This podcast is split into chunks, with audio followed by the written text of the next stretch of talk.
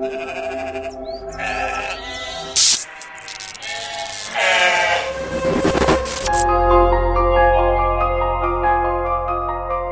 fruto proibido adâmico sempre fora retratado como a fruta avermelhada, apesar de que no próprio Gênesis nenhuma especificação é feita.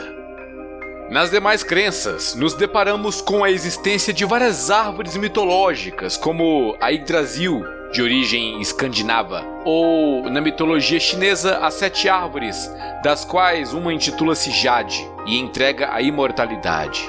Na mitologia grega, acreditava-se que os jardins das Hespérides, com as maçãs de ouro, existiam numa ilha do oceano, de onde fluíam as fontes de néctar. Da mesma forma como a serpente se faz mensageira da morte da inocência, o Shinigami Ryuk também o é. Ryuk, ao engolir a morte, apodera-se de seu âmago e aproxima-se de sua essência. Light não come do fruto, mas sente-se movido a realizar os julgamentos, a executar as mortes, a experimentar de uma forma mais hedionda do sabor do fruto da desobediência divina.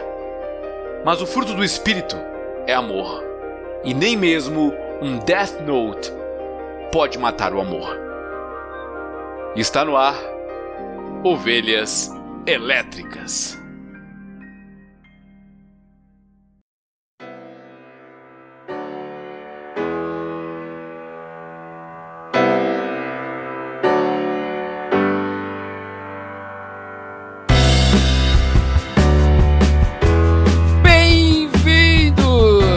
Rebanho das ovelhas elétricas! Eu sou o Cacau Marques e aqui comigo está ele, Erlan Tostes, o homem do caderno. E aí, Erlan? Grande Cacau, seu Shinigami de Campinas. Tamo- Começamos bem, Não começamos estamos bem. sozinhos. Não estamos sozinhos, temos aqui Marcelo Nakassi. Cacau, Erlan, tudo bem com vocês? Bem-vindos novamente ao Ovelhas Elétricas, o podcast mais pontual da podosfera. E hoje eu vou dizer uma coisa, hein? Hoje o Otaku pira. E também não estamos sozinhos, viu? Nós estamos aqui com quem? Quem? Victor Fontana. É nóis, não é nóis. Hoje, hoje é dia de otaku gospel, otaku crente, o- otaku teólogo, sei lá, alguma coisa do gênero aí, pô. Otaku Deus ou Otaku Diabo? É isso que é a nossa pergunta.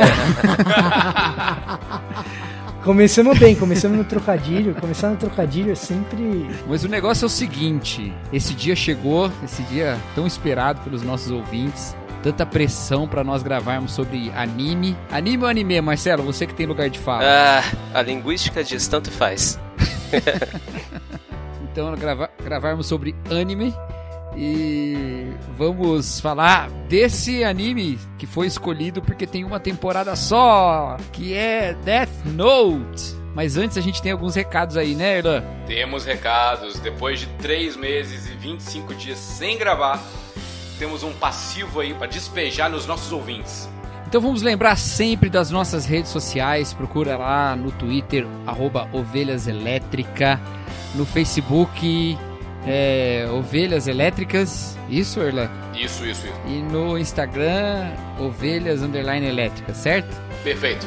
Ou então você olha aqui no post, no Bibotalk, e você estará aí informado das nossas redes sociais. Também lembrando que nós, do Ovelhas Elétricas, somos parte dessa família de podcasts que está hospedada em bibotalk.com, junto com o famigerado BTcast, o maior podcast de teologia do Brasil, também o Contexto, o podcast do nosso amigo Paulo Won e os outros podcasts que estão meio parados lá, né? Do Teologueiros, o Fora do Éden. Fora do Éden. Fora do Éden teve episódio novo aí, né? E já vem episódio, Isso. mais um episódio, né, Erlan? Bem, até o Ovelha ser publicado, acho que já, já deve ter saído o próximo. Duvido, questão de honra lançar esse Ovelhas antes do que o Fora do Éden. Mas, mas nós já gravamos esse Fora do Éden faz um tempão já. E também queremos aqui falar dos lugares onde você pode encontrar o nosso convidado, Victor Fontana. Victor, o que, que você faz pela internet, Victor? É, se você quiser me encontrar pela internet, você pode ir no Twitter, arroba Victor Fontana.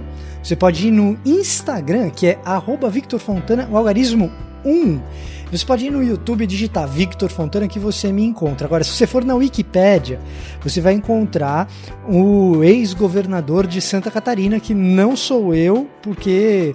Bom, porque não sou eu, e porque eu também tô vivo e ele não mais. E se você quiser me encontrar pessoalmente nesse período de pandemia, será impossibilitado, porque eu estou em casa e em uh, Plantation, na Flórida. Muito bem, então você já sabe que o Victor Fontana teve o seu nome em homenagem ao ex-governador de Santa Catarina. Mas vamos lá para o nosso episódio que é sobre Death Note.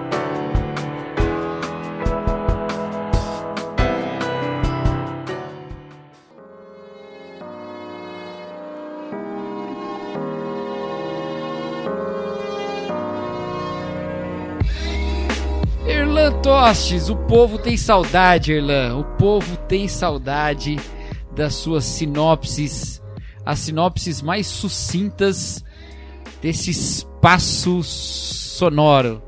Vai fazer uma aliteração aí pra galera. Erlan, Oi. faça uma sinopse com um tweet clássico, audível, 140 caracteres. O que é Death Note? Cara, eu pensei muito e alguns meses a respeito disso. E Death Note é basicamente crime e castigo, só que ao invés de se passar na Rússia, se passa no Japão. Então, em vez de se ficar deprimidinho porque cometeu um crime, o cara fica com complexo de Deus por conta de seu assassinato. Basicamente é isso que Death Note é. Muito bem. Tá aí então, para quem com certeza agora todo mundo que não viu Death Note, já leu Crime e Castigo, entendeu perfeitamente a referência do Erlan. Mas... Se você não leu Crime e Castigo do Dostoiévski, você pode ler Crime e Castigo do Zuenir Ventura, que é um livro mais curto e fala do assassinato do Chico Boa. Mendes. É, ou você pode assistir Match Point do Woody Allen, que é também baseado no Crime e Castigo, né? Ou você tem pode pronto. assistir Death Note, que é o tema desse episódio também. É, e tipo, se você assistir até o episódio 15, mais ou menos, tá bom. Depois disso é bem ruim. Tipo, piora, piora muito, assim, piora muito. Até o episódio 15 você já entendeu o que, que é, só, ah, legal, bacana e tal. Vou assistir One Piece, que é mais bonito, Polêmica, mais alegre. mais comprida também, One. Piece. Polêmica lá. Mas você sabe que Death Note foi muitíssimo recomendado pra mim por, por várias pessoas, sabe? Quando começavam a falar de anime viu que eu comecei a boiar na conversa, falavam, cara, assiste Death Note que você vai gostar. É, e aí. Sempre era citado Death Note. É, normalmente. Às vezes é outros mesmo. juntos. Mas você sabe, Às vezes outros juntos, mas Death Note nunca faltava. Sempre tava lá.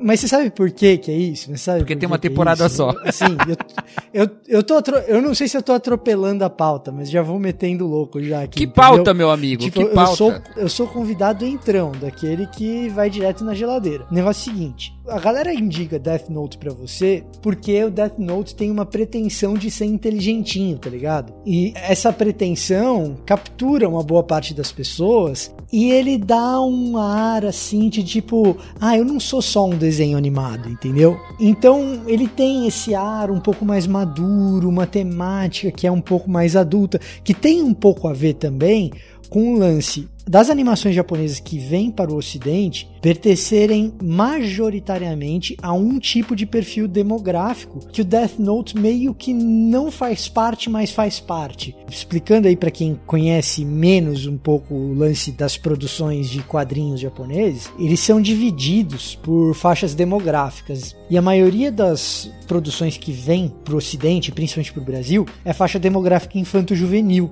infanto-juvenil masculina, que é o shonen. E geralmente é um shonen de batalha, que é tipo Dragon Ball. O que mais que fez Naruto. sucesso? Naruto. Naruto fez muito sucesso. Se você, se você não assiste anime ou não lê mangá, você sabe o que é, pelo menos, Naruto, Dragon Ball. Que é basicamente um desenho que a galera mete a porrada um no outro, entendeu? Aí os fãs de Naruto vão me condenar, porque tem um monte de coisa por trás e tal, e eu concordo, né? Mas o episódio aqui não é sobre Naruto, é sobre Death Note. E o Death Note, ele tem um lance que é o seguinte, ele foi escrito do ponto de vista assim para sair editorialmente em publicação dessa mesma faixa etária para moleque, adolescente ou jovem masculino. Só que ele meio que migra na temática ele fica no meio do caminho do que seria o seinen. Então, o shonen é esse lance de, de moleque. E o seinen é, é um negócio um pouco mais adulto. Então foi uma história um pouco mais adulta, publicada numa revista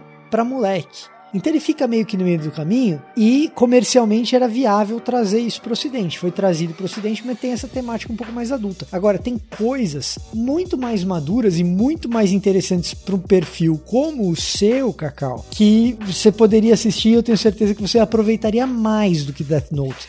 Mas dentro do que é uma produção ó, eu nem fiz de uma massa... crítica aqui, que fique claro, hein, ó. Vocês que estão presumindo não, que quem não tá fazendo sou eu. que, não, eu, eu quem, não, eu não tô nem presumindo que você não gostou. Eu tô presumindo que você gostaria mais de outras coisas conhecendo o teu gosto. Entendi. E aí o que acontece? Mas dentro do que seria uma produção comercialmente viável para trazer para o Brasil, o Death Note é uma das produções mais maduras. Então, quando você tem uma pessoa adulta que não teve contato com anime na adolescência ou com mangá na adolescência, o Death Note é uma porta de entrada que vai causar menos estranheza do que de repente abrir um, um mangá ou assistir um anime, como é Naruto, que você fala, pô, é só um moleque que tá dando porrada na galera, mas não. Ou tá tomando porrada da galera, no caso do começo de Naruto. mas, mas que, na verdade, é muito mais do que isso, o Naruto. Mas demora para você saber que é muito mais do que isso. Então, Death Note, ele, ele é curto, ele tem uma temática um pouco mais adulta, então ele acaba que pode ser um pouco mais sedutor para pessoas com um perfil adulto como é o caso teu aí, Cacau, entendeu? Por isso que aparecia toda hora, porque é o que tem. Agora, se tivesse na Netflix Eden of the East, né, o Eden do Leste, Higashi no Eden, eu tenho certeza absoluta que é uma história pro teu perfil mais sedutora. Mas não seria comercialmente viável e nem valeria um episódio de podcast sobre isso. Porque pouquíssima gente assistiu e não seria comercialmente viável o Netflix comprar pra ter na plataforma brasileira, porque é muito alternativo, muito para um público muito nichado. Saquei. Tá aí, ó uma explicação aí por que que sempre me indicavam Death Note. Mas é muito interessante a gente falar sobre esse, essa série agora, né? Porque nós estamos encarando alguns temas que tocam o que a gente pode ver nela, né? Tanto uma proximidade da morte, sim, mas, né? Nós estamos gravando aqui no período da pandemia, né? Não sei se você está ouvindo nesse período se esse período algum dia vai acabar, mas agora a gente está gravando. E também, ao mesmo tempo, né, várias questões levantadas aí na sociedade a respeito de possibilidades de se alcançar justiça em diversas áreas e de se promover um mundo diferente e tal. E eu acho que calhou também da gente falar sobre esse episódio bem agora e vai ser ou sobre essa série bem agora. Vai ser legal a gente falar sobre isso. Mas para quem não viu nada, absolutamente nada de Death Note, não sabe do que a gente tá falando, ô Marcelo, só a premissa, Marcelo, como é que é? Bom, a premissa é o seguinte: Death Note fala sobre a história de Raito Yagami, que. É light. O cara, o cara é não pode falar. com a pronúncia em inglês. Não, ele tem é que light, falar com a não é light, coisa nenhuma, é light. Porque, afinal light de contas, ele a tem lugar de fala. A gente consegue falar o que Cacau. Cacau, nós temos ouvintes otakus, cara. Eu tô tentando agradar esses ouvintes, cara. Raito! Mas tudo tá bem. Certo, o tá Light tá Yagami. Light, Light, pra quem não sabe, Light, luz, luz, tá certo? É a luz é, clarita. Isso aí, a luz clarita.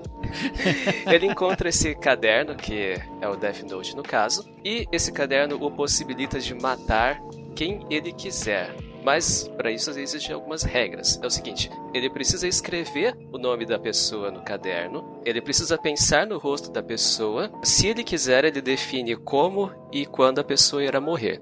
Se ele não definir, a pessoa morre de ataque cardíaco em 40 segundos. O dono deste caderno era um Shinigami, e não tem como eu traduzir isso, é, seria um deus da morte, algo assim. Esse Shinigami se chama Ryuko e ele derrubou o caderno da Terra porque basicamente ele estava entediado. Assim como nós estamos aqui na pandemia, ele estava entediado. Então ele derrubou esse caderno da Terra porque ele achou interessante. e a história se segue assim: o Light Yagami eu ia falar Raito. Não, pode falar do jeito que você tá mais habituado. Eu tava te sacaneando, Marcelo. Vai, vai do jeito que você tá mais habituado a falar. eu prefiro falar Light, tudo bem.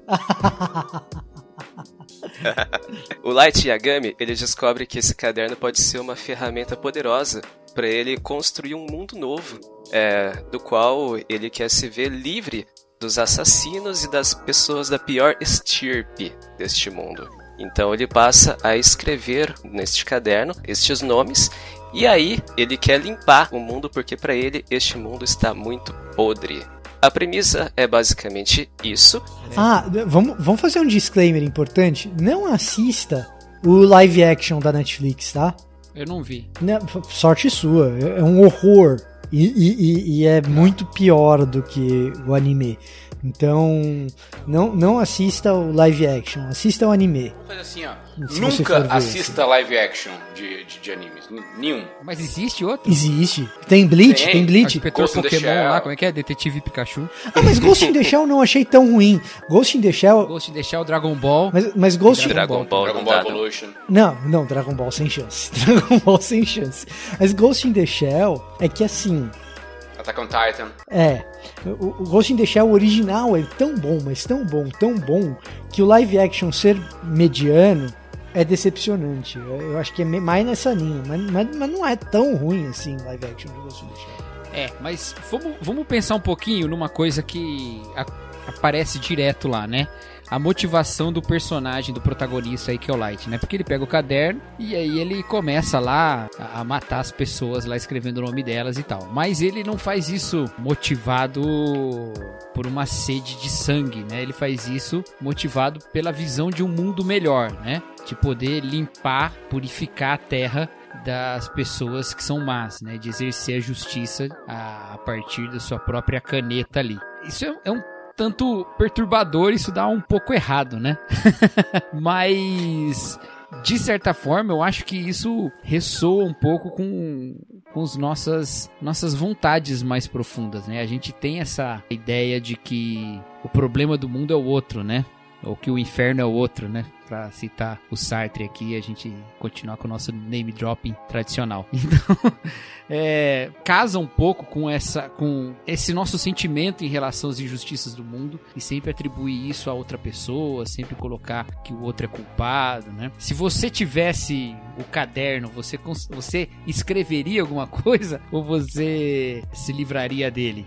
Eu não sei se existe a opção de se livrar do caderno. Você pode devolver pro Shinigami e você nunca mais se lembra dele. Não, ve não veja não, só. Tá falando... Veja só. não é isso que eu quis ah, dizer. Peço perdão à Polícia Militar de Minas Gerais pelo vacilo. O que eu tô querendo dizer é o seguinte: quanto de spoiler dá pra dar? Eu acho que a gente pode definir spoiler free aqui, né? Pode, não, totalmente. Pode soltar spoiler por quanto quiser. Tá, então beleza. Tá bom. Ele morre no final. o L morre na metade do anime. Eu já.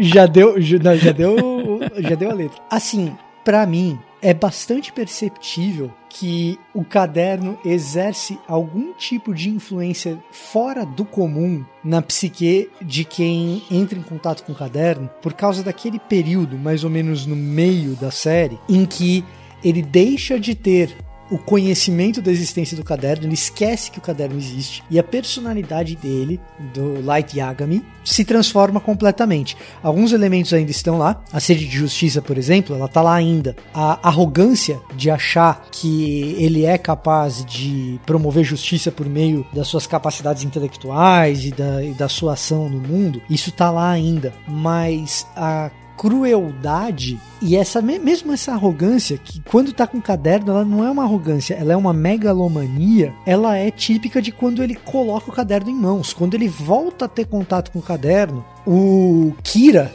aparece outra vez. O Kira simplesmente desaparece quando ele esquece do caderno. Ele vira outra pessoa. Então eu não sei Talvez o fiel da balança aí seja a Misa. O que, que acontece com ela quando ela tá com o caderno e quando ela tá sem? Mas com o nosso personagem principal, que a gente tem mais detalhes a respeito da psicologia do cara, porque o roteiro gira mais em torno dele, o que a gente percebe é que o caderno ele tem um lance de um anel, mas que não é progressivo igual foi na vida do Bibo, do Bibo não, do Bilbo. na vida do Bilbo que chegou no final da vida e o cara tava totalmente transtornado. O caderno no dia seguinte o cara tá totalmente transtornado. Então não sei em que medida é possível devolver esse caderno. E quais são as implicações filosóficas de dizer que uma vez que você tem tanto poder, você não consegue devolver. Não, é, de fato, você tem razão. Mas você acha que esse poder é um poder do caderno ou é só tá contando com a maldade humana mesmo? E... Então, o autor deixa margem para você interpretar as duas coisas, entendeu? Então. Eu interpreto que seja maldade humana, então. Aqueles caras que querem cravar, né? Não pode ter debate nenhum. Não, eu, eu, eu não sei, mas pode ser que seja. O ponto é, no momento que ele põe as mãos no caderno ali, já não tem mais chance de devolver. Tanto assim que na segunda vez que ele põe a mão no caderno, volta aquela personalidade totalmente transtornada.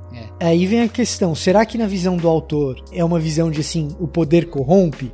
A minha impressão é que o Oba vai mostrando que o poder faz as pessoas agirem de maneira inadequada o tempo todo. Porque o Light não é o único que é inadequado.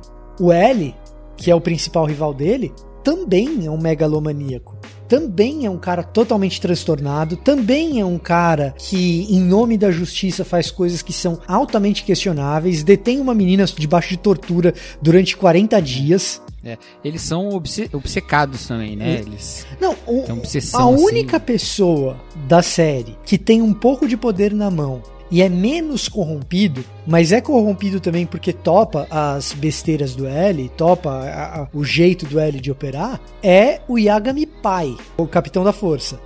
Esse cara é o único cara decente da série. Os outros todos, total depravação na sua mais pura forma. E me parece que o Tsugumi Oba, que é o autor, traz muito essa ideia de que associado ao poder existe uma inclinação para megalomania. É, você citou aí o, um anel, né? Um outro desses utensílios aí que podem fazer o mal, mas que, quer, mas que são muito poderosos, você pode usar para tentar fazer o bem. E a referência histórica que a gente tem mais próxima disso é da bomba atômica mesmo. O próprio o próprio Senhor dos Anéis foi interpretado assim várias vezes, né, por gente que queria pensar numa, num, numa arma que fosse muito poderosa, mas que ela não pudesse ser usada para o bem, porque só a utilização dela já vai além de qualquer possibilidade ética, né? Se a gente pensar nessa história, né, da, do Death Note, desse utensílio, mesmo com as melhores das intenções, você acaba usando de maneira corrompida, você acaba indo além, é um poder muito supremo que acaba corrompendo. E pensando que a única utilização de bomba atômica em, em, guerra, de fato, contra seres humanos na história foi exatamente contra o Japão, né? Dá uma certa perspectiva de como é que se deve pensar a respeito do poder também, do poder de tirar a vida das pessoas, né? Porque a questão não tá só no poder do device ali, né? Do, do negócio que você usa, né? Tá também na própria decisão, na própria visão de mundo, né? Na própria visão de mundo que separa entre bons e maus, entre pessoas que merecem morrer e pessoas que merecem viver. Até isso é problemático em algum sentido, né? Fosse uma arma menos poderosa, a gente teria uma história talvez tão impactante quanto, né? Que a gente já viu histórias dessa forma com, com situações menores do que alguém que pode matar qualquer pessoa do mundo assim, né? E acho que a discussão passa um pouco por aí também, né? Poder corrompe ou as pessoas é que corrompem o poder? Se as pessoas são más, como é que uma pessoa má usar de um poder pra é, matar pessoas más, mas quem mata o que mata as pessoas, né? Quem vigia os vigilantes? Acho que passa por aí também essa questão, né? Erlan, Contribua aí, meu querido, com a sua visão sobre a, a série. Caras, eu acho essa perspectiva sobre o caderno exercer um certo poder sobre o seu possuidor interessante, plausível, possível, mas eu não iria por esse caminho. Até porque o próprio autor, o Tsugumi Oba, quando ele escreve esse ano agora, de 2020, né, ele finaliza o mangá que é complemento do Death Note, né, que é o One Shot, né, o mundo depois do Kira, uh, uma, uma, década depois tal. O Ryuk oferece o Death Note pro Minoru. E a primeira coisa que ele faz quando vê ele é pensar um pouco e falar assim, não, ó, me procura daqui a dois anos, eu não, eu não quero isso aqui agora não. E quando dois anos ele volta, a ideia dele é de vender o Death Note, ganhar dinheiro com isso. Então, parece-me que a série vai falar sobre o que pessoas fazem quando encaram o poder, tem ele em suas mãos e é um game changing, né? A vida muda completamente. Quando o, o Victor cita o, o, fato do, do Light ser uma coisa e o Kira ser outra, né? Quando ele tá de posse do caderno, é uma coisa, mas quando ele desiste do caderno, ele volta a ser uma pessoa doce, amável, que gosta da irmã, gosta da família, que quer promover a justiça tal. Ele é outra pessoa, né? O Kira é um, é um cara megalomaníaco, complexo de Deus, que tá acima da justiça, acima do certo e do errado. Ele é o, é o Ubermensch, né? Do, do Nietzsche. E parece-me que o que faltava para essa pessoa que era boa se tornar uma pessoa desprezível era poder absoluto. Eu acho que não, não, não existe um elemento sobrenatural. Tanto é que o, o, próprio Ryuk fala pro Light que ele é a primeira pessoa que usou o, o Death Note tantas vezes, com tanto afinco. Ele, eu acho que o Light é sui generis. É uma briga de melhores do mundo, tá? O Light de um lado e o L do outro. O L é o Messi, o Light é o Cristiano Ronaldo, né? Um tem Asperger e o outro tem megalomania. Eu acho que dá pra. O outro é gatinho. O, o outro é gatinho. o outro tá, tá olhando pra câmera, né? o gatinho mesmo é o Melo, que é mais doente que os dois juntos. é verdade.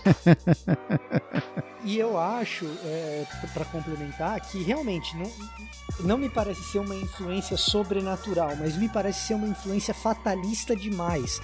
Pelo menos da maneira como o Oba descreve esse período específico, de quando ele fica sem o caderno e quando volta o caderno. Não me parece haver alternativa sabe? É tão instantânea a transformação de eh, características pessoais do Light que, que não me parece haver alternativa. Entretanto, por que, que eu acho que a Misa pode ser o fiel da balança? Porque ela não me parece passar pela mesma transformação, pelo menos, pelo menos não na mesma intensidade. Embora a gente não tenha tantos elementos de história em torno da Misa para poder perceber detalhes. É um maluco. Né? Mas é, é, ela não parece passar por tantos. É, por uma variação tão grande de personalidade, porque ali, no caso do, do, do, do, do Light, tem uma, uma transformação de personalidade do Light pro Kira. O que é uma arrogância no Light, que tá lá, é perceptível, no Kira vira uma megalomania. Um, um, duelo de melhores, como, como você colocou. É muito isso. Mas antes de ter o duelo de melhores, antes do L aparecer, já tinha uma percepção de que ele mudaria o mundo. Né? Então a megalomania tá lá. No caso da Misa, não é tão grande. Então talvez o Oba esteja tratando realmente com um sui generis, com um caso único, com, com Light. Entretanto, tem uma coisa que você colocou aí nessa história que é o lado da corruptibilidade do ser humano, ele está presente no Light, ele está presente na Misa, ele está presente no Minoru, em todos os personagens ali. O único ser humano decente, mais ou menos, é o Yagami Sênior, entendeu? O, o, o, Yagami Taicho, o chefe da polícia, o pai do Light. Porque o resto O resto é a carniça e a podridão. É, é, realmente. Até porque a Misa parece não mudar muito quando usa e tal, né? Parece ainda continuar de certa forma sincera e tal, mas ela ela também tem uma motivação egocêntrica, né? Ela quer vingança pelos é, pais, né? Ela tem uma veneração pelo pelo Kira, né? E ela quer porque quer encontrar o Kira e viver com ele, no caso, quando ela descobre quem é, né? E quando ela encontra com ele, ela se apaixona e tal. Então, assim, não é totalmente, né, aquela coisa boazinha e, né, que, que às vezes parece. Então, ela também tá nessa. Pelo contrário, ela, é uma das, ela é uma das pessoas mais cruéis da série. É, é porque o, o ar de ingenuidade dela, de, de, tão tonta que é, de, de né, ela é o, o ápice da tonteria, né? O clímax da idiotice, aquela menina, né, pode passar uma ideia de, de, é, é, de inocência, né, um ar de inocência, mas ela é uma das pessoas mais cruéis da série. Ela só não é mais tonta do que a outra namorada lá do Light. Aquela sim é a completa idiota, né? Mas é, e que também é extremamente cruel. Que é. A, a, a, é a, a jornalista. Apresentadora? A, a, jor, a, a jornalista, a apresentadora, é. Né? A amiga, a colega dele de faculdade que depois se torna âncora de programa lá. Que eu esqueci o nome dela agora. Né? Mas, mas assim, todos ali são extremamente cruéis. A diferença é que o L ele é um cruel restrito por alguns limites da lei. Alguns. Né? É, Mas a gente ele não pode... escolhe, né? A, tem, tem isso também, né? Ele escolhe usar a lei como uma que vai determinar para ele mesmo, né? Quem deve morrer ou não, né? Porque quando ele começa a matar pessoas que estão presas, ele tá, na verdade, aceitando o veredito. Aquela pessoa é uma pessoa que merece morrer para ele.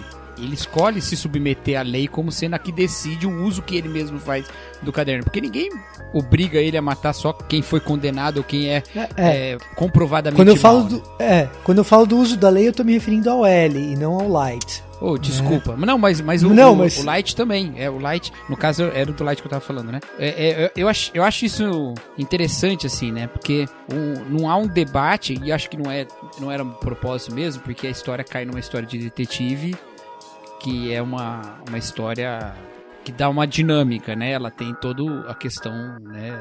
Que tem que ser uma história o, mais dinâmica, né? O duelo Mas... de intelectos dos dois é, é interessante, assim. É, ele sim, mantém não, uma é. vibração, assim, que te faz acompanhar a série. É, a trama, a trama ela é bem amarradinha ali, né, tal, e ela consegue ser surpreendente. Mas o que eu digo assim, se fosse uma questão mais filosófica, né, um, um confronto com o Kira seria perguntar por que é que ele, com todo aquele poder, é, deixa é, é, a moralidade corrente e a expressão jurídica dessa moralidade definir quem é que deve morrer ou não, porque é que ele é, segue esse critério, né? Ele segue esse critério para se proteger, né? Para dizer não, mas eh, não fui só eu que disse que aquela pessoa era ruim né? Outros também disseram. Ou no fundo, no fundo, ele só queria matar as pessoas. E aí ele encontrou um critério para fazer isso, porque ele não pode sair matando todo mundo, né? Ele não, não queria. Esse é o Dexter. É, é, exatamente, é. Exatamente. Esse é o Dexter. O Dexter é desse jeito, exatamente. É exatamente isso. Mas é porque ele precisa de um, ele precisa de um respaldo é, popular também para seguir adiante, porque ah, é verdade, é, verdade, ele não pode matar discriminadamente, porque ele precisa que as pessoas primeiro admirassem ele e depois, mais adiante, talvez temessem ele, mas ele precisava dessa admiração no começo. Então o que ele sabe, né, o que ele sabia, ele sabia que para a população em geral se você tem uma entidade que começa a matar pessoas que já estão é, já estão condenadas ou estão na lista de procurados, seria, seria mais ou menos o que a gente tem hoje como bandido bom é o bandido morto. Então, não, assim, essa, essa ideia não é só muito aqui no Brasil que a gente propaga, né? Mas parece que tem um sentimento geral de uma população é, também que tem essa, essa sede por uma justiça divina assim, ele, ele precisa muito desse respaldo da lei no começo, é, para que as pessoas falam assim, ah, nossa, o Kira ele tá fazendo o bem pra gente, ele não tá fazendo o mal. Por quê? Porque ele só tá pensando, tá matando pessoas ruins. É, é essa é a, é, é, essa é a, a ideia dele. Não, e aí eu acho que o Oba ele introduz uma outra questão ainda que também é interessante, que é um pouco da questão do panóptico do, do Foucault. Assim, aliás, para mim tá, tá bem claro que o Oba bebe um pouco nessa fonte, porque o resultado da ação do Kira é que, de fato, a criminalidade cai, é que, de fato, as pessoas passam a usar a figura do Kira como um instrumento educacional para as pessoas não pisarem fora da linha é, é que de fato existe um apoio popular grande em relação à figura dele, porque a criminalidade cai. Agora, tem umas coisas muito interessantes nesse sentido que, que eu acho que são que a gente precisa pontuar. A primeira coisa interessante é isso. Você tem a questão do. Tem uma, uma ideia do. De que se você está sempre sendo vigiado, ou que se você estabelece numa sociedade a ideia de que a vigilância é constante, essa vigilância constante coloca as pessoas numa é, situação de alerta tão grande que elas não, não vão pisar fora da linha até o ponto de perder completamente a sua individualidade. Então isso, isso é uma isso é um ponto interessante da coisa. Um outro ponto bem é, é, peculiar dessa história que eu acho é, que vale a pena a gente pensar um pouco é que assim a ideia de que bandido bom é bandido morto, ela deixou de ser uma concepção geral das pessoas há muito pouco tempo. A ideia de que bandido bom é bandido morto é, é, na verdade é algo majoritariamente considerado errado ou ultrapassado, é uma coisa na história humana extremamente recente. Até bem pouco tempo atrás, maioria, pena né? capital era uma coisa aceitável e aplicável em muitos casos, às vezes até em casos banais, em muitos lugares do mundo ainda é aplicado em casos banais, pena capital. A terceira coisa importante disso daí interessante é você perceber uma coisa que o Oba tá fazendo, que assim, a criminalidade caiu, e por isso o Kira se torna um cara idolatrado. Mas criminalidade no Japão é uma coisa raríssima e baixíssima. Quando você olha os índices de homicídio por 100 mil pessoas do mundo inteiro, para você ter uma noção assim de taxa de homicídio por 100 mil pessoas, tem lugares que é muito difícil de sobreviver. Então, países da América Central geralmente lideram esses rankings Guatemala, Nicarágua, é, é difícil, a coisa é ruim. Você tem 120, 130 uh, homicídios por 100 mil pessoas por ano, mais ou menos. Aí você vem para Rio de Janeiro, nos piores anos do Rio de Janeiro, você tem ali alguma coisa na casa de 50, 60, 70. No ano passado em São Paulo, que é um lugar violento e tal, o número oficial da Polícia Militar deu alguma coisa em torno de 7, que é próximo da maioria dos lugares dos Estados Unidos que é 6,5 na maioria dos estados, 6,5 e tal. Illinois, que tem Chicago, que é bastante violento, é 11. Então, você tem 11 para cada 100 mil habitantes, né? É bastante, cara, não é pouco. Aí você pega os países onde tem essa men a menor taxa disso daí, dos países que tem população grande, porque eu não quero pegar países muito pequenininhos, porque vai corromper um pouco a nossa amostra. Aí você pega os, os dois países com população grande que tem a melhor taxa de homicídio, você vai ter 0.2, 0.3, meio no máximo, Hong Kong e Singapura. Quando que tem um homicídio em Hong Kong e Singapura? É crime passional, alguma coisa do gênero. Europa, Canadá é na faixa de 2, 2 por 100 mil habitantes. Hong Kong e Singapura é meio. Japão é no máximo 1, 0.7, 1, um negócio assim. Então, assim, você pega o Japão, o Japão não tem criminalidade. Que história é essa?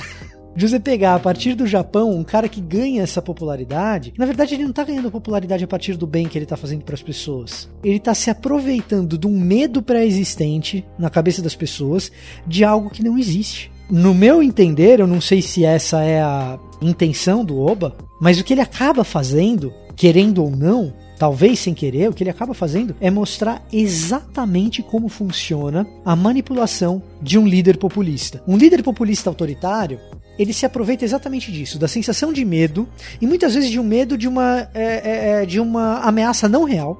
Ele se aproveita dessa sensação de medo de uma ameaça não real para oferecer uma solução para um problema que não existia e a partir é. dessa percepção de solução de um problema que nunca existiu, ele se tornar amado pela população. Então é muito interessante como o, o, o Kira ele é uma espécie de alegoria do Benito Mussolini. Exatamente. Do General Franco, é. sabe? Mas eu, eu acho é, é, que até nisso aí não precisa nem ter o medo real, assim, não precisavam não precisava as pessoas terem um medo prévio, mesmo que, que é, irreal, né? Digamos assim, né? Mas que elas tivessem o medo de uma possibilidade difícil de ser é, concretizada delas serem mortas. Mas basta elas se convencerem de que a, a vida não é o suficiente, né? Ela não é boa o suficiente conforme ela merecia ou alguma coisa do tipo, sabe? E aí a frustração pode mover. É, um, exemplo disso é, é o nazismo mesmo, né? O, não havia um risco o antissemitismo dentro do nazismo, né? Não havia um risco que os judeus estavam oferecendo para a população em geral, mas havia uma frustração em relação à realidade. Essa frustração pode ter um monte de, de sentidos, né? No caso lá tinha muito a ver com, com as consequências da Primeira Guerra e tal, mas no Japão pode ser tantas outras coisas. Basta você dizer que a vida vai ser menos frustrante se a gente fizer alguma coisa que todo mundo concorde que é melhor, né? Ou que uma maioria concorda que é melhor, que aí você já consegue mover essas pessoas para assumirem qualquer coisa, né? Você já topa genocídio para isso. Exato, exato, exato. esse é o ponto. É esse o ponto. Se a vida for um pouco menos frustrante, pode matar uma galera, é. tá bom. E, e, é interessante você fez uma menção do Foucault aí. Opa. E você falou do panóptico e é. E faz todo sentido. Eu não tinha pensado nisso. Muito bom essa lembrança, porque tem a questão de que você precisa lembrar do rosto da pessoa. Portanto, você precisa já ter visto ela de alguma forma. Essa série é de quando, né? Do, do início dos anos 2000, certo? 2003. 2003, então. Antes da febre das redes sociais, né? E já, já existia isso, dessa ultra exposição que a gente tem nas redes sociais. Mas você precisava ver as pessoas. Então, num determinado momento, ter um rosto conhecido se torna um risco em relação a essa causa da morte, né? De um jeito ou de outro, previu-se a cultura, né, da, do julgamento a partir da comunidade que olha as vidas hiperexpostas que a gente tem hoje, né? Esse panóptico que na verdade somos todos nós, todos nós somos o panóptico e todos nós tentamos de uma certa forma interiorizar essa regra, pelo menos onde a gente pode ser visto, né? A gente tenta interiorizar o panóptico, né, pelo menos no, nas redes sociais e nessa, nessas questões, né? Então é interessante essa, essa lembrança aí. E mesmo isso que você falou, Vitor, de que com o tempo, né? Isso é uma, uma ideia recente, né? De que bandido bom, bandido morto reinou durante muito tempo, né? Mas mesmo isso, o Foucault fala, né? Como é que a coisa veio lá das penas capitais públicas, não é? Em que você mostrava a pessoa sendo é, enforcada e aí vai pra guilhotina, que é uma coisa que parece um pouquinho mais, né? Asséptica, né? Vai, corta ali um pouquinho mais, né? De uma vez só, para execuções mais escondidas, né? Até todo mundo ter o medo da guilhotina no coração, né? O medo da forca no coração, né? Então, a gente fala a gente talvez hoje não reine a ideia do bandido bom bandido morto no discurso, mas a visão punitivista é a mesma, né? Só que com outros meios, né? Você sabe que tem um estudo interessante do Stephen Levitt, que é um economista da, da escola de Chicago, a respeito da pena de morte. Ele mostra que a pena de morte é economicamente ineficiente ao mostrar que a pena de morte é, é, economicamente ineficiente, um dos principais argumentos que ele, que ele demonstra com econometria, né, com, com modelos matemáticos e estatísticos, é que para que a pena de morte funcionasse como inibidor de violência, ela precisaria ocorrer numa frequência muito maior do que a gente está disposto numa democracia a aceitar. Porque ela, na frequência que ela acontece, onde existe pena de morte em democracia, na frequência que acontece, ela não provoca nas pessoas sensação de medo suficiente para a pessoa deixar de cometer o crime. Então, como a pena de morte ela foi para um ambiente fechado, você não conhece ninguém que foi condenado do seu círculo próximo, você não conhece ninguém que foi condenado à morte, você, você foi criado num ambiente de crime. Você conhece muito mais gente que morreu em confronto com um policial do que foi condenado à morte, por exemplo, entendeu? Então, o fator pena de morte não exerce nenhum efeito sobre a minha decisão de cometer um crime ou não. Né? Então, isso é uma das coisas que, assim, o Levitt não está ali provando nenhum ponto moral, ele só está mostrando se pena de morte diminui violência ou não. E a conclusão dele é que para conseguir diminuir violência, precisa exatamente desses fatores que você mencionou. É, publicidade, então ela precisa ser uma pena pública para que você tenha contato visual com aquilo e aquilo te instire medo, né? E você precisa de uma frequência grande. Né? A gente está disposto a pagar esse preço e eu acho que isso é uma coisa que o, que o anime e o mangá, o Death Note colocam pra gente. A gente está disposto a pagar esse preço e aí eu volto lá pro Tolkien e lá pro Um Anel porque o Tolkien responde a, a, a essa pergunta com um enfático não. Não, não vale a pena pagar esse preço. Não vale a pena matar o primeiro.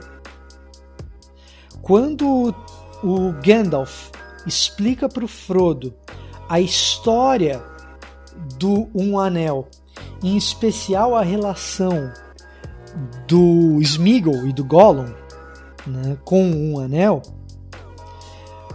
o Frodo pergunta se não era melhor ter matado o, o, o Gollum. Né? E o Gandalf responde.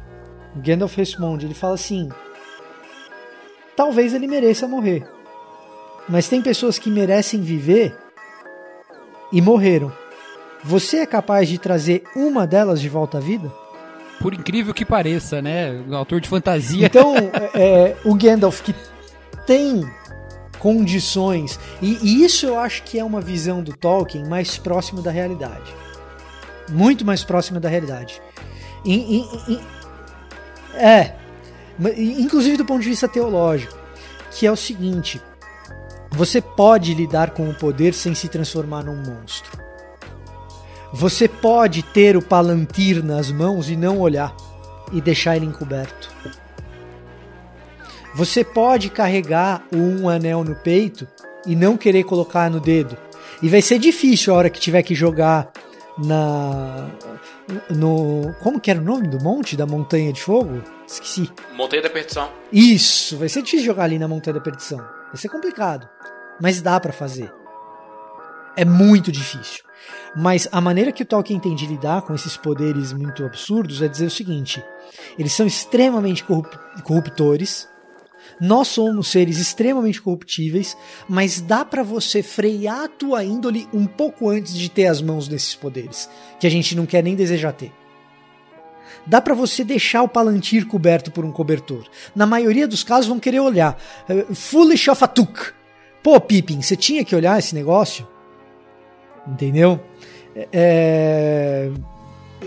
A, a, Saruman, você era um cara fantástico, por que, que você foi é, é, é dar atenção para essa porcaria dessa pedra? Né? Mas, por outro lado, você consegue sim carregar ela por um bom tempo, encoberta num manto e dizer: olha, não mexe com esse negócio, que esse negócio é perigoso. Então, é, é, isso me parece mais realista do que a podridão é, é, sem fim que você vê no Death Note, que também existe, mas é o risco que nós corremos, principalmente nós calvinistas, de acreditarmos que a total depravação é, transforma o ser humano num monstro. E não é. é, é tem Imago Dei, tem Davi dizendo que foi criado da maneira mais bela possível. Né? Então eu acho que o Tolkien responde bem essa questão. Não vale a pena matar o primeiro. Não vale a pena matar o primeiro. Agora, matou o primeiro, meu brother. Aí a coisa complica. É, é interessante como aparece então nessa nessa coisa que você falou, Victor, o, o, o ponto fantasioso né, da obra do Death Note. Porque ela, assim, esse poder que o Kira tem na mão para mim parece justamente essa essa disponibilidade e fator de risco que apareceu no estudo que você mencionou.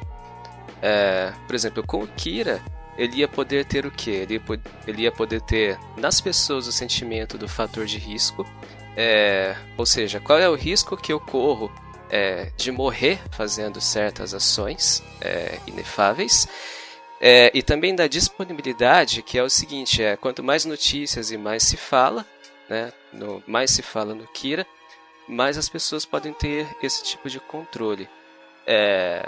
E isso é uma coisa que não tem, não acontece muito no mundo real, né, porque, como você falou no estudo, é, precisaria ter uma frequência e, e notícias muito, mais, é, muito maiores do que nós temos agora, né?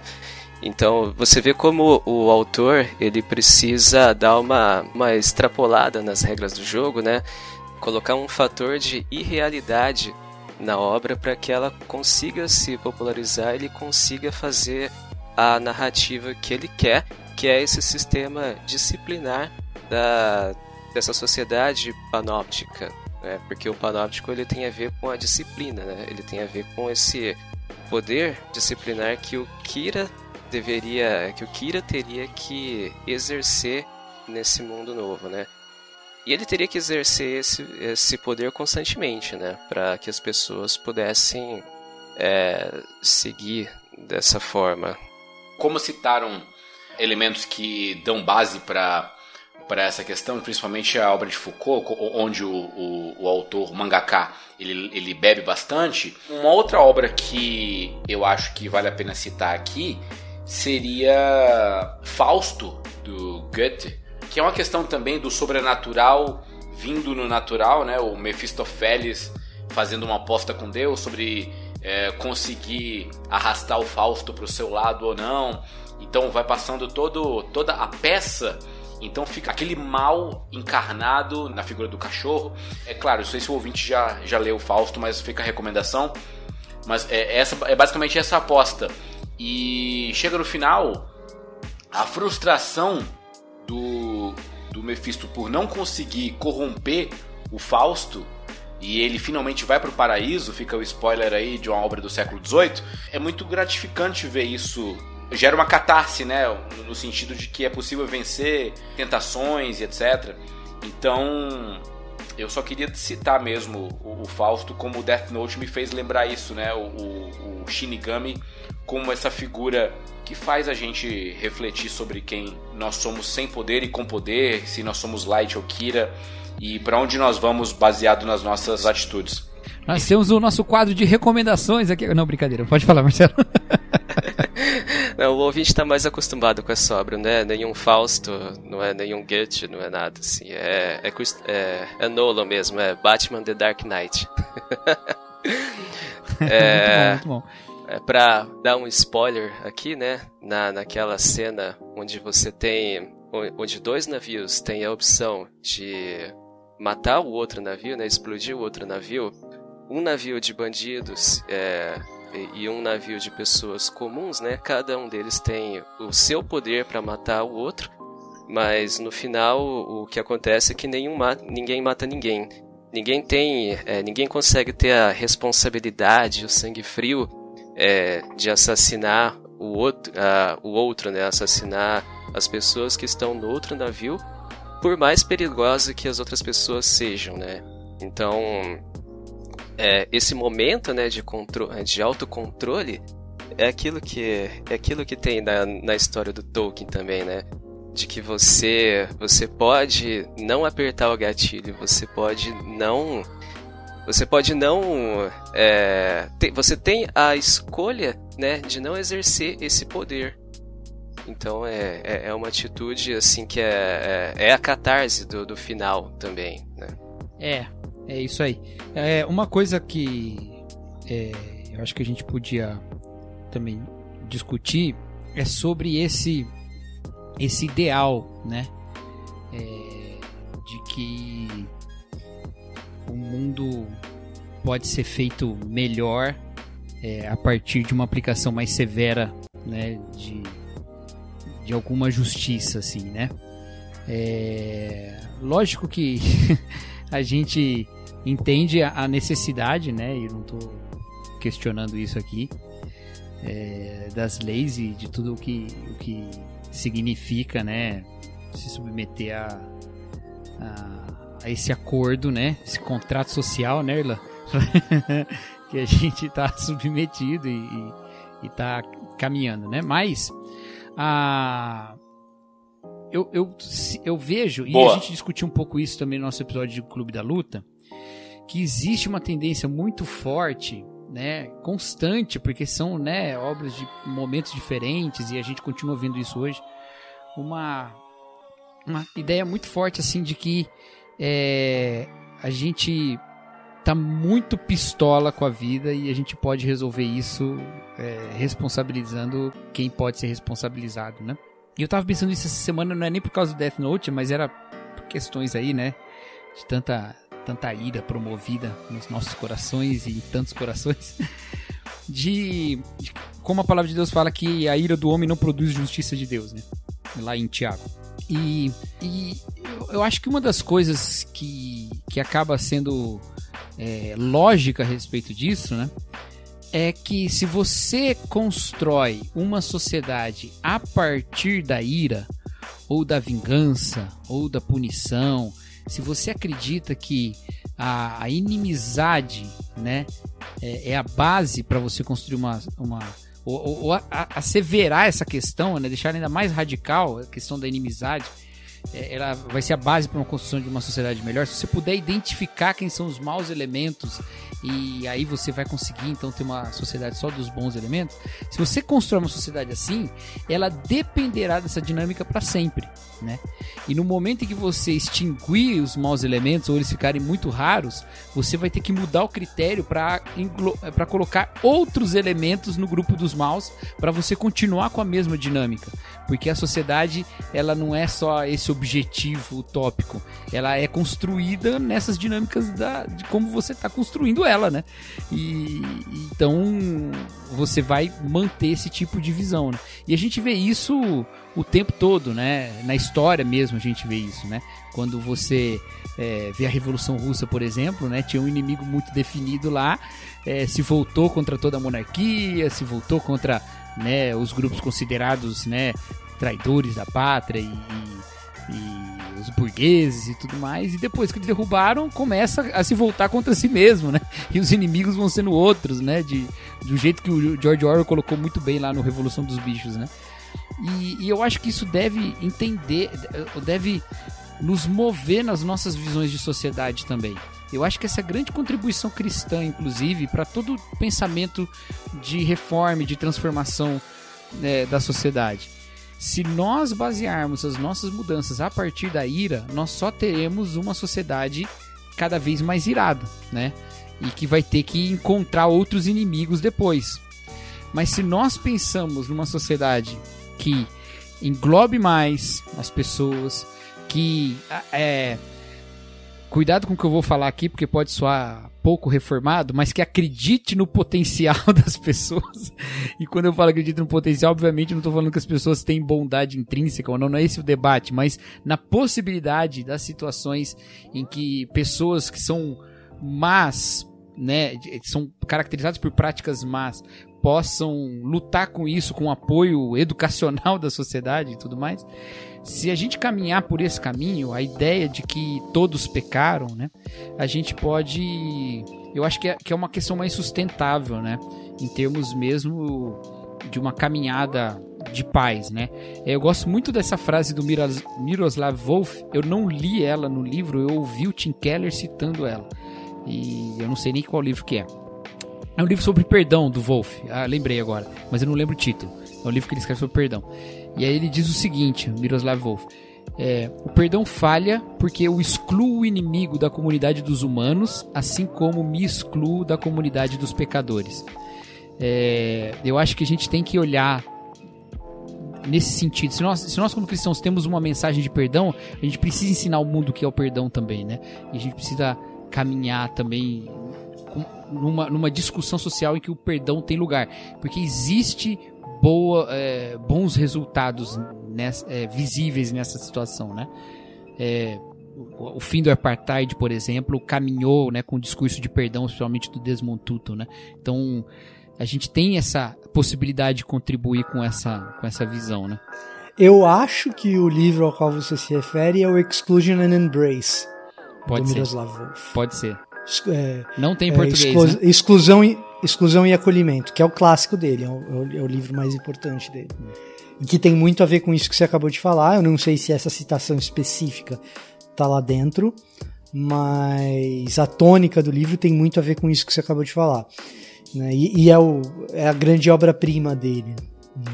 Miroslav Wolf, para quem não sabe, é professor de teologia no departamento de, Di- diálogo interreligioso de Yale. E esse livro, Exclusão e Acolhimento, que eu estou traduzindo aqui de orelha, né? Exclusion and Embrace, foi no ano que foi lançado considerado o livro cristão mais importante do ano pela Christianity Today, né? Então é um cara que estudou com Jürgen Moltmann, foi, foi aluno do Moltmann e enfim, um cara que vale a pena, um cara que vale a pena ler, ouvir. Você falou, estudou com o Jürgen Moltmann, eu falei, caramba, ele tá conservado, hein, velho? Porque o Moltmann tá dobrando o cabo da Boa Esperança, né? Não, é, Ele foi aluno foi, do ele foi aluno, foi aluno, foi aluno do Moltmann. É, mas esse livro acho que não tem em português, né, Vitor? Não, não tem. Tem o livro do, Uma do Fé Wolf, Pública, né? Que é, que- Não, tem dois livros do Wolf em português. Tem Uma Fé Pública, um bom livro, um livro ok. Mas o melhor livro dele em português que tem, eu, eu acho que ele não tá mais É, tá no prelo. Tá esgotado, que é o Fim da Memória. É. Que é da. é, Ele foi originalmente publicado pela Mundo Cristão. Fim da Memória é um excelente livro. É um, é um excelente livro. É, a fé, a fé também- pública tá que- também publicado pelo Mundo Cristão. Vou fazer um jabá É. que também fala dessas questões de perdão, mas é, de maneira um pouco mais autobiográfica. Não, não está esgotado, está aqui, em estoque. O fim da Ah, memória. então, melhor. É isso, meus queridos. Mais alguma coisa? Assista Eden of the East. Esse é bom. Não, essa- é, é- isso, é um negócio isso é um negócio interessante. Death Note é bom. Se não fosse bom, não teria rendido o tipo de discussão que a gente teve aqui hoje. É. Né? Então, assim, não dá pra Uhum. dizer. Mas realmente, a partir do episódio 15 ali, a coisa começa. Do ponto de vista, assim, de texto. Mas é, é um pouco a dinâmica da TV, né? Não sei como é que é no mangá. Mas tem essa coisa de que você tem. né, tem algumas coisas Ah, que você vê no roteiro é- que eles. Tinha que, tinha que acabar quando, quando o Ellie morre, velho. Mas tem algumas ali- coisas que você ali percebe no tá- roteiro que eles tiveram que. É, é- esse, esse ponto mesmo aí, ele é o ponto em que parece que começa tudo de novo, né? É como se começasse outra Então, temporada. é uma né? prorrogação, é uma É. prorrogação meio, meio fora da.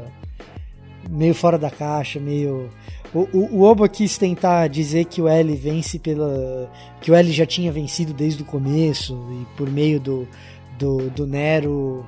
é, é, quem tá vencendo é o L mesmo e tal. Mas. É, mas não podia. Eu acho que não podia terminar com, com o Kira se safando, não. Acho que tinha que terminar como terminou mesmo. Não, O final achei muito bom. terminou O final achei ser. bem- Termi- O final é ok. Não, o, fi- o final. Achei até meio pesado pra uma, Eu, uma coisa achei infanto-juvenil, sinceramente.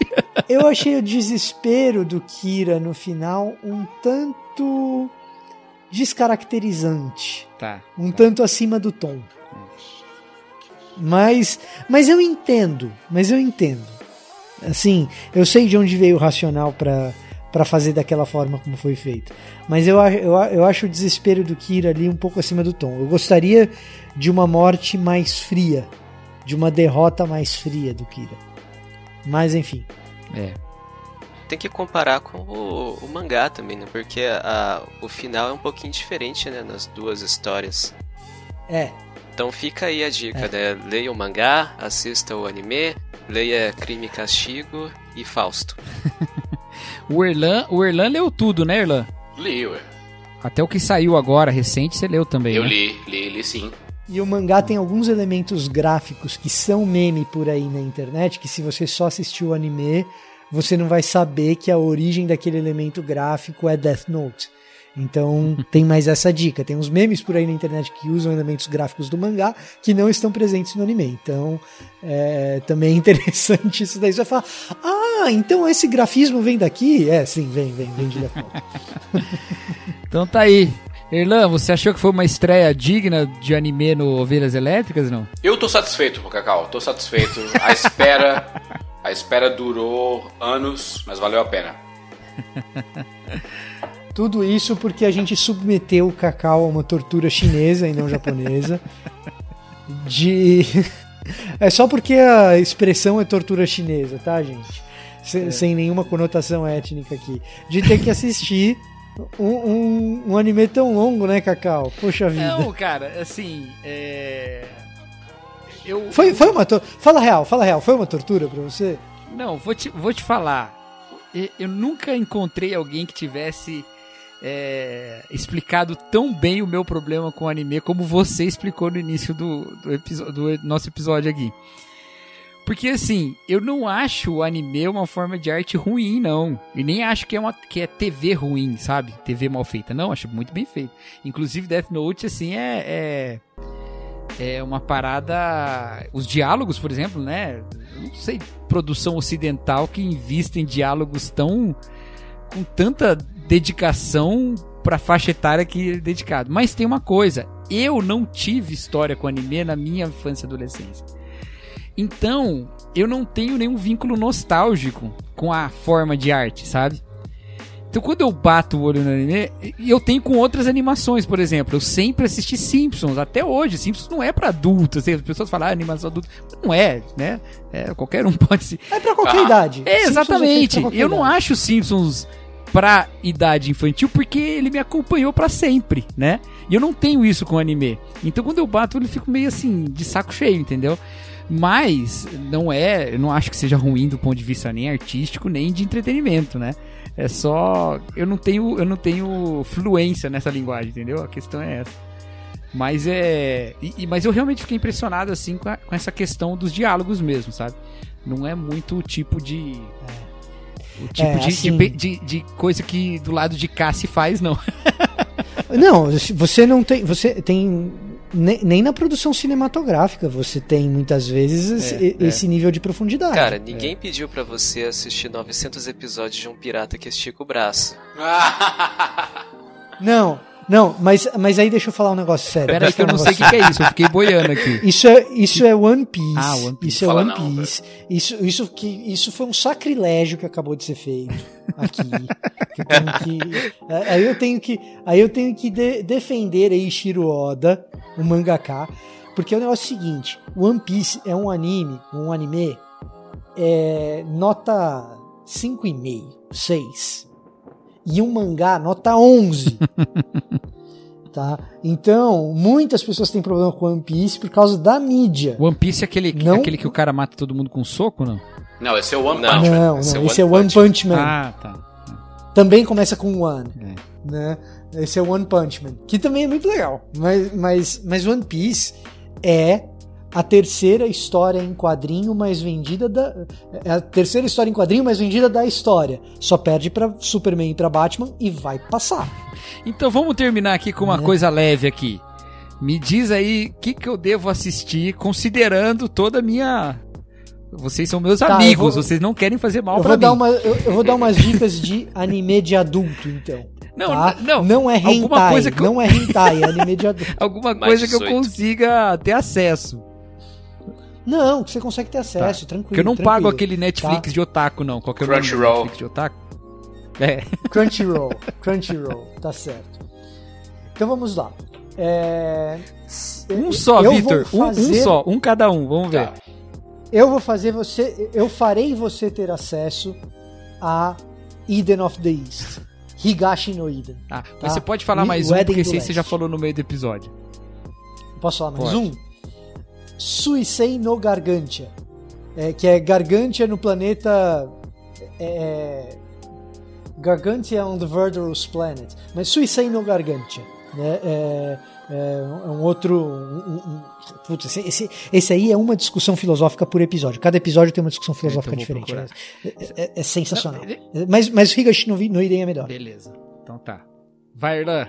Cara, te recomendo facilmente Berserk. Bom! É um mangá do Kentaro Miura. É um mangá de fantasia, mais ou menos inspirado ali Europa Idade Média, onde um grupo de salteadores liderados pelo Griffiths, em determinado momento o protagonista do anime, do mangá, que é o Guts, ele faz parte desse grupo e quando o tema muda de uma hora para outra de uma fantasia ali, um estilo Robin Hood, pra algo do tipo uma noite alucinante, uma parada assim bem macabra, é bem explicado. é inesperado e fantástico. Agora eu já vou esperar porque você É. falou, mas tá bom. Não, não vai, não vai, Não, então tá bom. não vai. A trama, Vai, a trama é boa assim. É, pro hype, eu recomendaria você assistir Cowboy Bebop. Tem 20 episódios só. É curtinho. Ó, Marcelo, por isso que eu gosto de você, cara. Só, só queria dizer que Eden of the East tem 13. Opa, então. Olha, a história de Cowboy Bebop não é complicada, é simples, cara. E é bem popularzinho. E eu recomendaria também você assistir um episódio, um anime mais pesado que é Ergo Proxy. Esse tem umas discussões filosóficas aí cabulosas. Não vou. Hum, Bom também. Não. Bom, putz, eu tô lembrando de vários, Cacau. É. Você vai Não, ter que assinar Crunchyroll. Você vai ter que assinar Crunchyroll. Não, tô zoando, tô olha, zoando, o tô Marcelo ainda mandou dois, velho. Ergo Proxy tem na Netflix, viu? Beleza. Então é isso, meus queridos. E eu quero indicar pra vocês Capitão Tsubasa, Super Campeões, que é o único anime Ah. que eu assisti na vida. Boa, boa, boa. Vai Nossa, São Paulo. Capitão Tsubasa, meu pai. Aquele lá era. do- Ah, ó, dessas coisas de velho, dessas coisas de velho. Eu Super Assisti um Book. longa-met- Super Book é o anime que eu assistia quando era criança. Superbook era um anime que você assistia quando era criança. Tinha um anime. Quem, ó, quem não sabe o que é Superbook, faça um favor a si mesmo e. e- não, não sei se assista ou não, porque. Então, olha. você sabe que tem uma versão nova, né, do Super Book. É, minha filha Tem o assiste. Gizmo ainda não? Ele é diferente. O Gizmo é diferente, minha né. Irlan? Eu vi um episódio É só. legal, é legal. Muito legal. Dessa época aí eu tava falando que o Superbook era muito chato, eu tava assistindo Akira. Caraca, Superbook. Super Book é um desenho japonês cristão. Speed Racer você assistiu, Cacau? Não, não. Speed Racer é do meu pai, eu acho, né? Da época do meu pai. Ah, para, velho. Não é? Acho é, que mas. É, é, é. Mas... É, ritmo mas você meio tem lento. cara de acabado. Não, tô zoando. tô zoando, tô zoando. Ah, Você sabe o que é engraçado? O cinema japonês live action eu gosto pra caramba, velho. Cinema, Akira cinema Kurosawa, mesmo, sério. É. É, Akira Kurosawa. Takeshi Kitano, eu gosto pra caramba. Daqui É. a pouco o E a Victor... comida japonesa também, gosto pra caramba. Ah, mas a comida japonesa é demais, cara. É demais. Você assistiu Viagem de Chihiro não? Não. Excelente, ah, então, eu hein? tentei, eu tentei começar a ver os do estúdio Ghibli, e aí eu fui assistir o Totoro, mas eu não consegui, cara. Então, Fiquei com o, o, sono. Eu fiquei com sono porque eu tava com sono mesmo. Mas assim, eu não entrei no ritmo, sabe? E, e olha que eu gosto de filme lento e tal. Mas eu tava bem cansado e eu acabei não voltei mais. as animações do Miyazaki, Viagem de Chihiro é a mais famosa. É a mais famosa, né? É a mais famosa. É. É. É, as animações do Miyazaki são legais porque são longa-metragem, né? Então é tipo um filme, você não vai ficar vendo uma série e tal. Eu nem sei se Viagem de Chihiro é a minha favorita do, do, do, do Miyazaki. É, tem que ver Túmulo dos Vagalumes, Pônio, Princesa Mononoke. É, então, Precisa, Mono, Precisa Mononoke é mais animadinho, né? Tem o, ser- tem, tem o serviço de entregas da, Da Kiki. Kiki. Isso, é muito bom. É, é, Esse, esse pra mim é o top do Miyazaki. Esse pra mim é o. Minha filha viu ontem esse filme. Ah, é? Aí, ó, É. tá vendo? Kiki Delivery Service. Eu tocava a música da Kiki no violão. Toco ainda. Se, se botar um violão na minha, na minha mão, eu toco. ainda. A música da Kiki Delivery Service. É isso, pessoal. Então, ficamos aí com um extra de várias indicações aí pra vocês e pra mim também. e estamos de volta. E voltaremos, não sei quando, mas voltaremos. Um abraço, até mais. Tchau. Sayonara. Mesma piadinha. Hasta la vista, baby.